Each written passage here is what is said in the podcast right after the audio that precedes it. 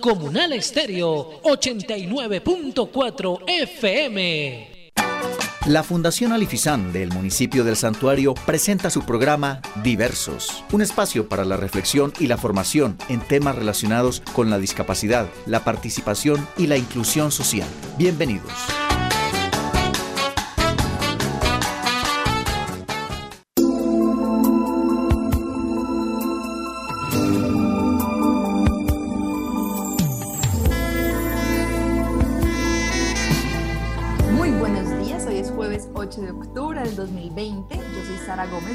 De comunicaciones de la Fundación Alifizan y les doy la bienvenida a este su programa Diversos. Estoy muy contenta de estar con todos ustedes, por eso quiero darles una calurosa, un caluroso saludo, una calurosa bienvenida a todos nuestros oyentes que a través de la emisora ASO Comunal Estéreo 89.4 FM eh, están conectados, a los que se conectan a través de la página web Gracias por estar aquí. Ustedes son nuestra razón de ser. También quiero saludar a los directivos de la emisora, a los locutores, a todos aquellos que hacen posible este programa y a todos los miembros de la familia de la Fundación Alifizan, a los usuarios, a los benefactores, a los profesionales, a los padrinos, a las familias, a los cuidadores, a todos aquellos que en algún momento de su vida han pasado por la Fundación, que son ustedes los que han escrito esta historia tan bonita. Eh, gracias por estar aquí por aportar, por rezar por nosotros. Síganlo haciendo que es lo que hace posible eh, nuestra labor. Pero bueno, hoy jueves, como cada semana, tengo unos invitados por aquí. El día de hoy tengo una invitada muy especial. Ella se llama Mónica Aristizábal, pero ustedes saben que a mí me gusta dejarlos a ellos presentarse. Entonces, Mónica, ¿cómo estás? Hola Sara, buenos días, muy bien, muchas gracias por la invitación. No, muchas gracias a ti por participar. Pero bueno, ¿quién es Mónica Aristizábal? Vamos al grano para comenzar este programa con todas las de la ley. Bueno, como Sara lo dice, yo soy Mónica Aristizábal, tengo 33 años, eh, de una familia de ocho hijos, eh, me casé muy joven, eh, soy mamá de dos hijos, una niña de 15 años y Tomás García de 9 años. Soy una mujer emprendedora, una mujer que día a día le pide a Dios le las fuerzas para vivir bien y luchar el diario vivir para poder ser capaz de enfrentar todos los retos que la vida nos pone. Es muy bonito escucharte y yo creo que muchos de nuestros santuarinos se pueden sentir identificados con, con esta mujer, hija de una familia numerosa, echada para adelante, con unos valores bien constituidos y, y, con una familia muy bonita. Tienes dos hijos, una hija de 15, ¿cierto? Sí, 15 años y Tomás, el menor de 9 años. Muy bien, Mónica. Cuéntanos cómo ha sido ser mamá. Ser mamá, lo mejor. Uno realmente a la expectativa y pues no se imagina las cosas tan maravillosas que uno puede experimentar por medio de ese gran don. Eh, para mí ha sido lo mejor. Un gran reto, pero una felicidad inmensa. Tan bonito. Y para ti, yo dijiste que eres emprendedora, no sé si esto se refiere a que tengas un emprendimiento o te dedicas a tus hijos de tiempo completo.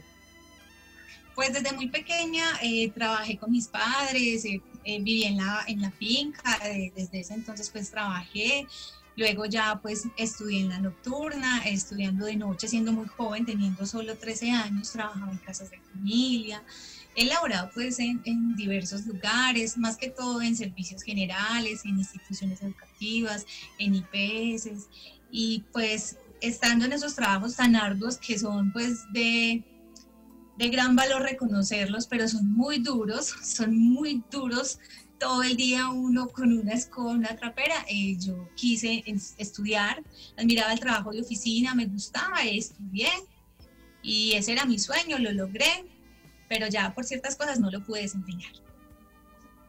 Qué bonito, es verdad, yo creo que podríamos, eh, hace ocho días o hace, no, hace 15 días, tuvimos aquí en el programa a don José Dolores, que es un recuperador o un reciclador, que también es uno de, esos, de estos trabajos que son como disminuidos, como que no se les da tanto valor, pero que son tan valiosos y tan importantes eh, que uno no se da cuenta, pero en la sociedad tenemos muchísimas personas que, que sin el trabajo que ellos hacen no podríamos realmente tener una sociedad como la que tenemos, entonces que sea el momento de también de valorar estos, este tipo de trabajos, que como tú dices, a veces son muy duros y muy difíciles, pero que aportan un montón, un montón al bienestar de toda la sociedad. Así es, todos tenemos diferentes vocaciones, todas muy necesarias y tal vez haciendo trabajos duros es que le nace a uno el emprendimiento de querer prepararse y hacer cosas diferentes. Así es, y de no dejar nunca sus sueños. También en este programa han venido muchos profesionales de diferentes áreas y yo siempre me gusta mucho como hacer énfasis en esto, que no importa qué tan difícil sea un sueño, se puede cumplir y que si uno le mete ganas y le pide a Dios la fuerza, eh, lo puede lograr. Entonces, miren, esta mujer tan emprendedora y tan juiciosa, de no importa trabajar, no importa que era tan joven, querer estudiar para salir adelante, hacerlo y, y poder también como lograrlo por satisfacción personal. Así es, de todas formas, eh, cuando era muy pequeña no quise de pronto aprovechar tanto, pero las, lamentablemente cuando más nos cuesta es cuando más lo tenemos que aprovechar y así, así lo debemos enfrentar. Así es. Bueno, Mónica, hay algo que nuestros oyentes no saben y es que tú tienes un hijo con una discapacidad. Una discapacidad que es la parálisis cerebral que el día de antier, 5 de, 6 eh, de octubre, se celebraba el Día Internacional por la concientización de la parálisis cerebral. Cuéntanos tú que estás en este mundo, ¿qué es eso de la parálisis cerebral y cómo ha sido tu experiencia con tu hijo? Bueno, eh, específicamente es mi hijo Tomás, de 9 años, quien padece mencionado diagnóstico. Él fue un niño regular hasta los 15 meses de edad es decir, que su parálisis no fue al nacer, sino fue postnatal. Tomás fue un niño sano, fue un niño que alcanzó el neurodesarrollo, que, que gateó, que se sentó, que inclusive alcanzó la marcha, pero a los 15 meses, por un suceso inesperado, porque realmente fue algo que no nos esperábamos, un niño sano, un niño que nunca se había hospitalizado, un niño que no había mostrado un retraso en su desarrollo, en una noche se acuesta bien, convulsiona, lo encuentro mal, lo llevo a la clínica eh, y entra en un paro cardiorrespiratorio, donde de pasar a estar muy bien, me dicen se está muriendo, algo muy duro de, de asimilar. Realmente yo decía sí, pero yo en mi corazón no lo asimilaba, yo decía no, mi hijo ayer estaba bien, hoy pues no entiendo por qué me dicen se está muriendo. Lo reaniman 23 minutos, demasiado tiempo, que inclusive eh, es algo divino porque médicamente reaniman 10 minutos, a él lo reanimaron 23 minutos. Cuando el médico dice no voy a reanimar más, el niño sale del paro. Eh, yo lloraba, confusa, eh, pero le rogaba a Dios que por favor me diera otra oportunidad, que no se lo llevara, que yo le entregaba mi vida y, creo que él me escuchó, me dio una oportunidad. El niño, cuando el médico dijo no reanimo más, él salió.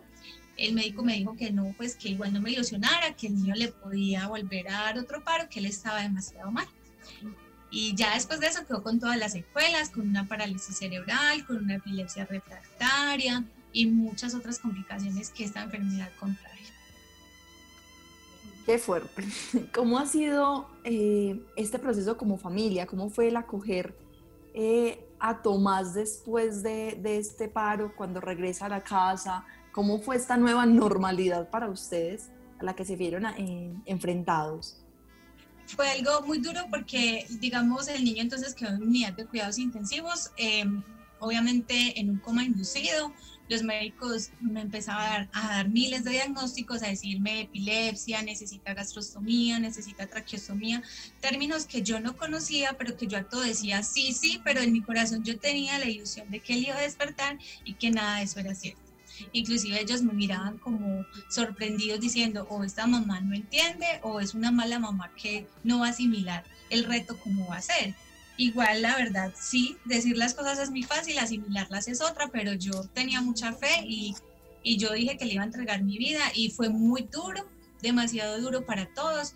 La hermanita cuando se levantó simplemente no lo encontró y fueron tres meses que no lo vio.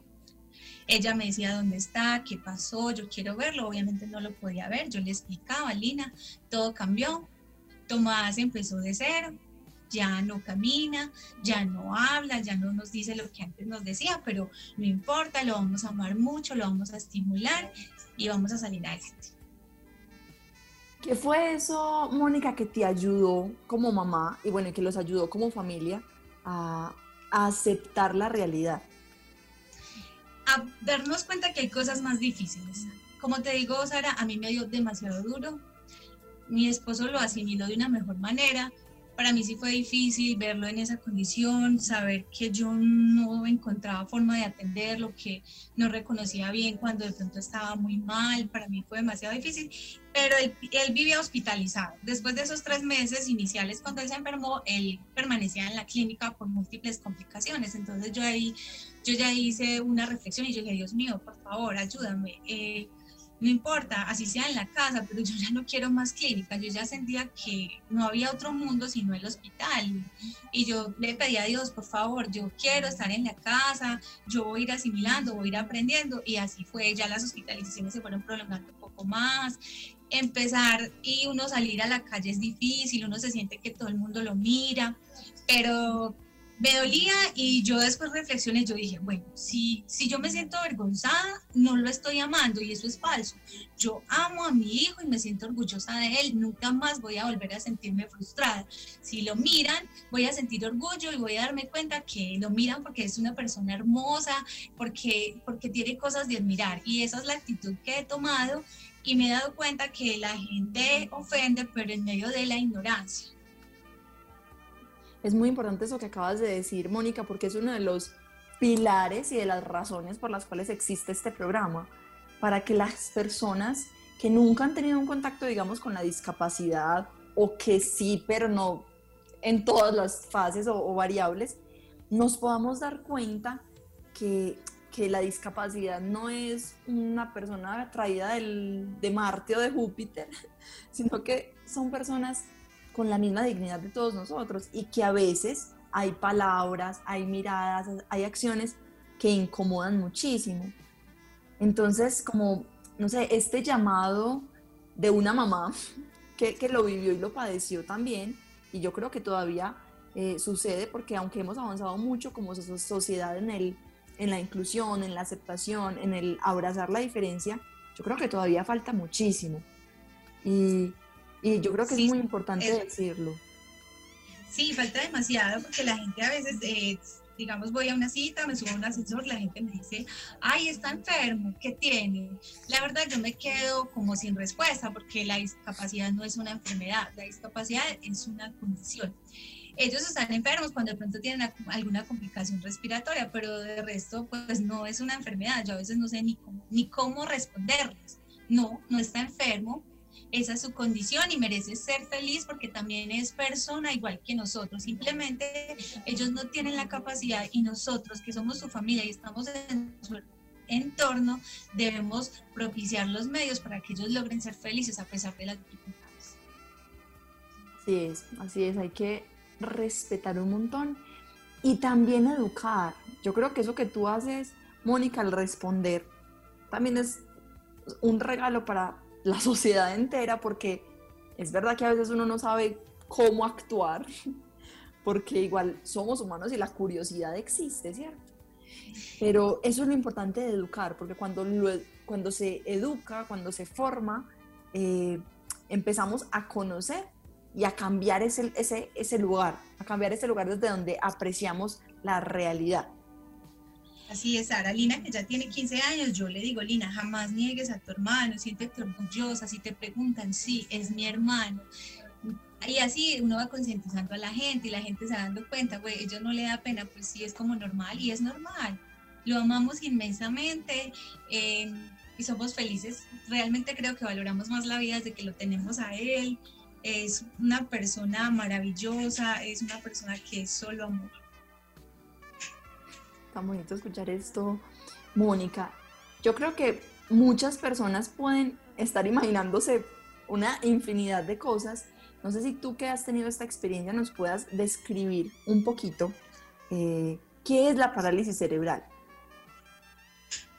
Bueno, una parálisis cerebral eh, se ocasiona por una hipoxia es decir, falta de oxígeno en el cerebro. Eh, esa falta de oxígeno ocasiona unas graves lesiones en el cerebro donde ya se pierden funciones. Eh, por ejemplo, la discapacidad de Tomás es múltiple. La parálisis cerebral de él eh, está también acompañada de una discapacidad visual, de una discapacidad auditiva. Afortunadamente no perdió totalmente la audición, pero sí hay una disminución con la parte visual. Hay gran confusión, pues aparentemente no, no ve absolutamente nada, pero eh, pues yo percibo que la luz, él reacciona perfectamente, entonces lo que se hace es estimularlo, porque obviamente con ellos no hay grandes respuestas y el hecho de que no haya respuestas no quiere decir que no esté recibiendo el estímulo. Entonces lo que hay que hacer es siempre trabajar, estimular y amar. Y amar, qué importante. Es, es increíble, Mónica, porque normalmente, a ver, hace algunos añitos en, en la fundación y en este programa nos como que nos importaba mucho la formación y formar, digamos, en temas, no sé, como que trajéramos a un experto y habláramos aquí sobre qué es la parálisis cerebral, pero le dimos este giro eh, en el que invitamos personas con discapacidad o familiares o profesionales para que nos hablen desde la experiencia y se ve la diferencia al 100%, porque es que una cosa es hablar desde los libros y decir que sí es una, eh, una falta de oxígeno en el cerebro, y otra cosa es esto que tú me estás diciendo, que realmente tiene la misma dignidad de una persona, o sea, sí tiene unas deficiencias en cuanto al funcionamiento, pero eso no le quita la dignidad de ser humano, el cariño de hijo, y, y, no te quita a ti tampoco este amor de madre que se ve que desborda por montones. Total, Tomás para mí es es una persona que, no, me quedo corta en palabras para explicarlo, eh, pero digamos, algunas personas me dicen, es difícil, es duro, yo sí, pero para mí lo más duro es el momento en el que el Señor me diga, listo, hasta aquí te lo presté. Yo así pienso en eso y eso sería lo duro. Por eso lo disfruto inmensamente. Cada día que me levanto le doy inmensamente gracias a Dios porque se levantó, porque ahí está, porque lo tengo, porque Él me da mucha felicidad. Y sí, hay que vivir el día a día porque solo Dios sabrá hasta cuándo me permitirá tener esa gran dicha a mi lado. Claro que sí, pero bueno, aquí vemos eh, en esta historia de, de, Tomás y de Mónica y de toda una familia un gran compromiso, ¿cierto? Como un gran compromiso de parte de la familia. Tú me dices que hay que hacer unas estimulaciones, que hay que hacer como unas actividades con Tomás para hacer un mantenimiento y un sostenimiento de las habilidades que tiene. Eh, ¿Tú cómo ha sido este aprendizaje de, qué tipo de cosas hay que hacer, qué no hay que hacer? ¿Has asistido a alguna institución? ¿Dónde te has formado? Mucho, Sara. Mira que uno pasa por muchos lugares, muchos médicos, muchos especialistas, uno aprende a conocer demasiado, eh, a veces hay terminología diferente, pero cuando uno quiere, listo, yo consulto, bueno, me pusieron esto en la historia, esta palabra yo no la conozco, ¿qué es eso?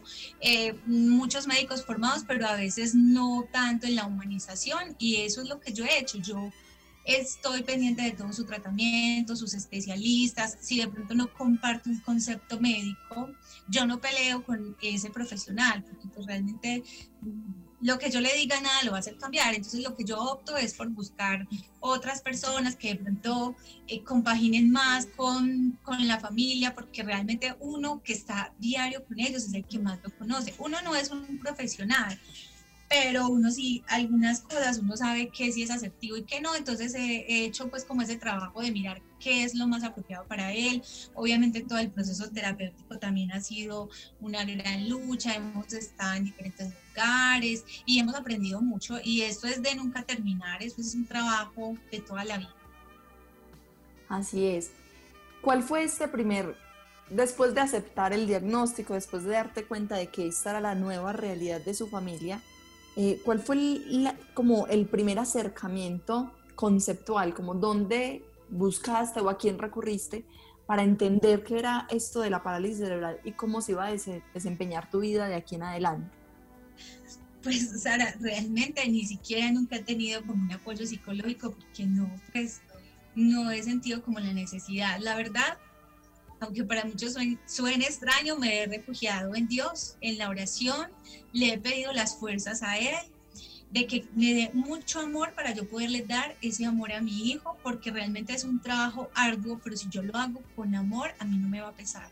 De que si yo no puedo salir a un lugar porque lo debo cuidar a él, yo no me sienta frustrada, porque es que yo amo a mi hijo y yo amo el tener que cuidarlo. Entonces, pues realmente la fe, la oración me ha dado como la fortaleza. Y obviamente sí todo lo médico, entonces sus citas, sus medicamentos, muy juiciosa con todo, pero sí me he fortalecido mucho espiritualmente, porque realmente esa era cuando Tomás eh, se enfermó, eh, médicamente no había pronóstico, los médicos me dijeron que no, no tenía pues como una durabilidad, inclusive ellos ellos aseguraron que Tomás no salía de la clínica, inclusive en una ocasión me lo iban a desconectar yo muy nerviosa, muy angustiable con mi esposo, porque médicamente a veces presionan mucho, dicen que, que no vale la pena, que es un vegetal, que ya no hay nada que hacer por él. Entonces todo eso uno se, se hace un enredo en la cabeza y uno dice, Dios mío, ¿yo qué voy a hacer? ¿Yo qué voy a decir? ¿Yo estoy actuando bien? ¿Yo qué hago? Esos son momentos de confusión fuerte. En mi pareja, mi esposo y yo lo hablamos, decidimos que nosotros humanamente no íbamos a decir nada, que Dios iba a decidir, que el niño podía estar en las mejores manos, pero si él se iba a morir, se moría porque Dios se lo quisiera llevar, pero nunca porque yo como mamá diga, listo, desconéctelo. Esa fue la decisión. Fue una decisión muy, muy flaqueante porque nosotros sí teníamos dudas, inclusive me criticaban y me decían que el miedo que nosotros teníamos a sufrir una pérdida estábamos siendo egoístas y lo estábamos sometiendo a él a un sufrimiento porque era un vegetal. Pero ya con todo esto que hemos vivido, han pasado ya ocho años, nos sentimos orgullosos de la decisión que tomamos y seguimos peleando hasta el final y lo vamos a seguir haciendo, aunque para algunos médicos sea una lucha en vano, para nosotros no lo es.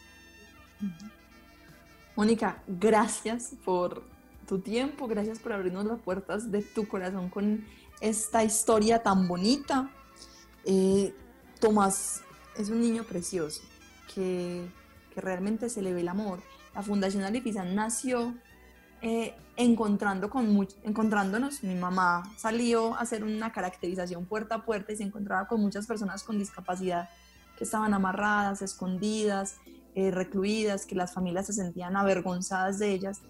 Y esto que tú dices es muy bonito porque es un cambio total, ¿cierto? Es un cambio total nosotros en la fundación pues hemos conocido de cerca el proceso de, Tomás. Tomás por varias ocasiones ha estado en la fundación.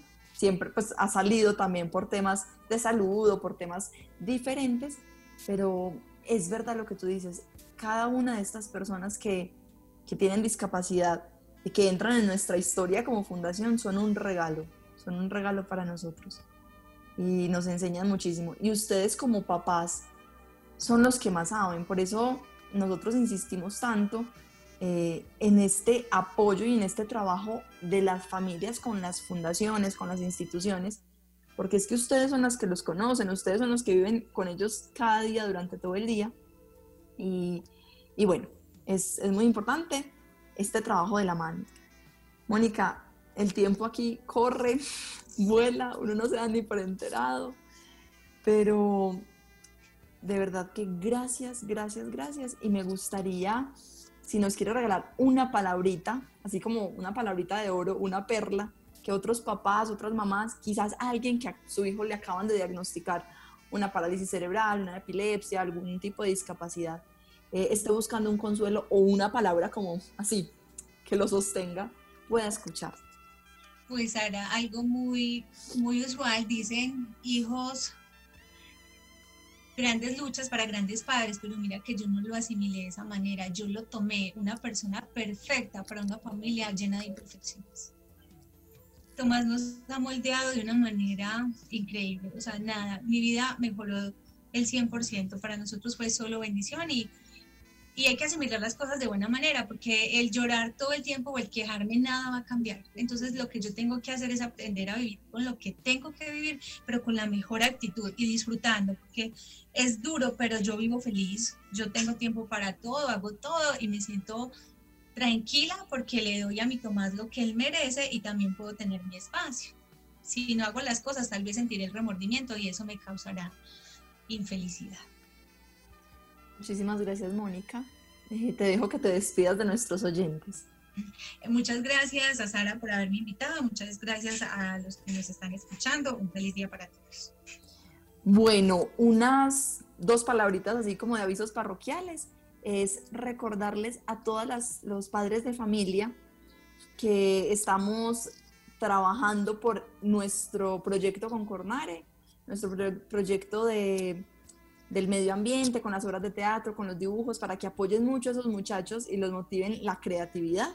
También quiero recordarles a los que eh, no están a paz y salvo eh, con las pensiones que intenten ponerse a paz y salvo, que los que tengan algún inconveniente, algún problema, se comuniquen conmigo, por favor.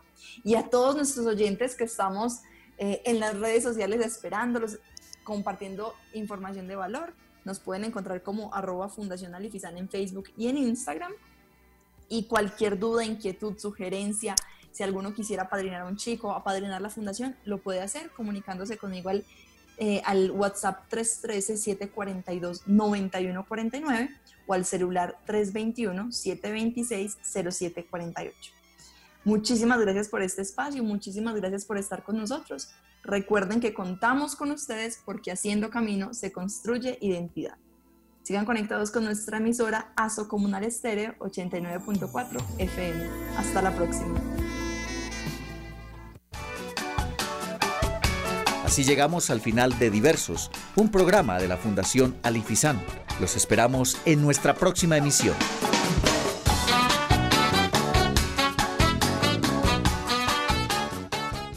Son las 10 y 25 minutos.